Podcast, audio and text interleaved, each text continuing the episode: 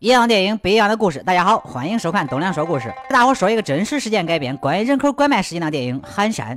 故事背景是八十年代太行山上的一个山村，在一间破屋子里，红霞磕着像石头一样硬的窝窝头。她的男人瘸子嘿嘿一笑，关上门，强行和红霞做了不可描述的事情。女儿和红霞似乎都不太喜欢他，看来他们的家庭并不和睦。山的对面传来喊声，是王寡妇叫韩冲去炸欢子。韩冲二话没说，丢了饭碗就出去了。别说欢子了，我和欢子都是你的。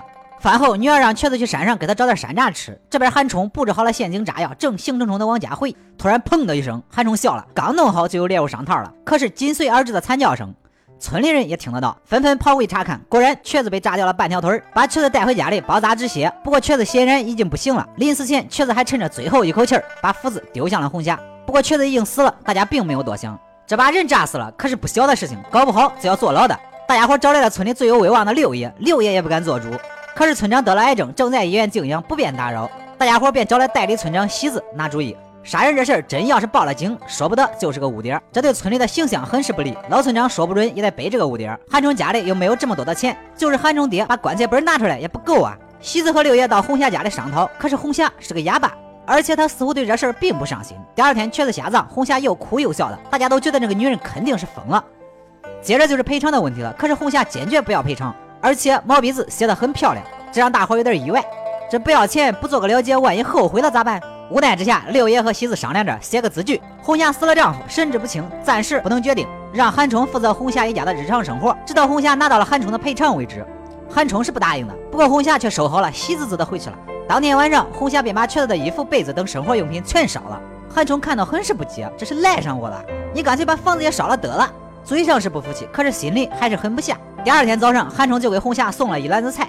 看到灶台上发硬的窝窝头，韩冲有点心酸，这哪是人吃的东西啊？晚上，韩冲爹提议韩冲找王寡妇要钱，毕竟炸药是他提供的，炸欢子也是给王寡妇解馋的。这王寡妇哪是那么容易对付的？韩冲有点傻眼，自己压根没认清人啊！看着瘸子的坟头，回忆里除了暴虐还是暴虐。半年前，瘸子带着红霞来到这个小山村居住。韩冲怕他们刚来没吃的，就送过来几张大饼。随之而来的并不是欢喜，只有瘸子的打骂。锦上添花远不如雪中送炭来的深入人心。红霞其实对韩冲很有好感的。之后，韩冲送来的家具和生活用品，红霞对未来充满了希望，脸上的笑容也多了起来。晚上，村里有戏台子看戏，看到精彩处，大家纷纷拍手叫好。可是红霞却伤心的跑了回去。韩冲只好把板凳上的拿了回去，这一幕让王寡妇很是吃醋。韩冲爹说有个傻妞家愿意出这两万块钱的赔偿，但是韩冲要娶这傻妞，恰好被红霞听到了。红霞回去找到字据，指着给韩冲爹看，照顾一日三餐。这红霞不会是看上韩冲了吧？韩冲拿点钱给红霞，可是红霞坚决不要。韩冲提议让红霞的女儿上学，还帮他起了个名字小舒。接着又说起钱的事，红霞直接不搭理他了，这明显是生气了呀。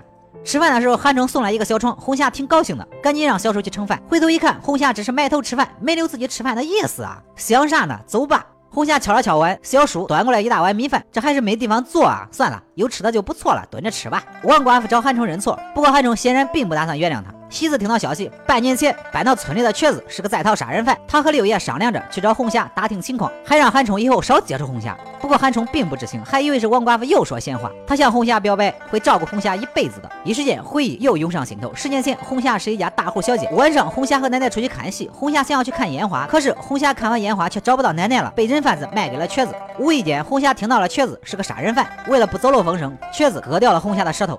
村里干部商量着红霞一家人的处理问题，正好被王寡妇听到了。这下好了，全村人都知道了。喜子也故意夸大其词说这事闹到公安，全村都要受到牵连。韩冲怒了，他要去自首，他要红霞留下。他要娶红霞。晚上，韩冲爹出来溜达，碰到了六爷。六爷说：“喜子不会让韩冲自首的。”韩冲爹以前坐过牢，是母亲一手把韩冲带大的。母亲去世之后，韩冲爹经常喝酒打骂韩冲，这爹做的还不如一个后爹。第二天，村民阻止韩冲去自首，王寡妇也带人赶红霞离开。韩冲想要帮红霞，红霞也不愿意看到韩冲受欺负。可是人毕竟太多了，关键时刻老村长回来了，是韩冲爹去县里请的，亲手送自己的孩子去坐牢。韩冲爹心里很复杂，不过韩冲却很开心。警察带韩冲走，却被红霞阻止了。红霞向警察坦白了他的作案经历。是他借刀杀人，看到韩冲做陷阱，红霞故意让瘸子去找山楂。瘸子回来之后，红霞又捂死了他。韩冲无罪释放，红霞被公安带走。其实红霞是替韩冲顶罪的。村民们也看到了，瘸子是死于失血过多。这一次我又一次相信了爱情，为了对方，两个人都可以做出牺牲。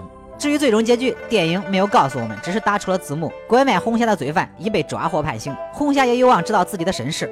经历了悲惨的上半生，眼看希望就要来临，却不得不面对悲惨的下半生。一切都是万恶的人贩子惹的祸。今天故事说到这里，喜欢我的朋友记得点赞、评论、关注一下，我们下期再见。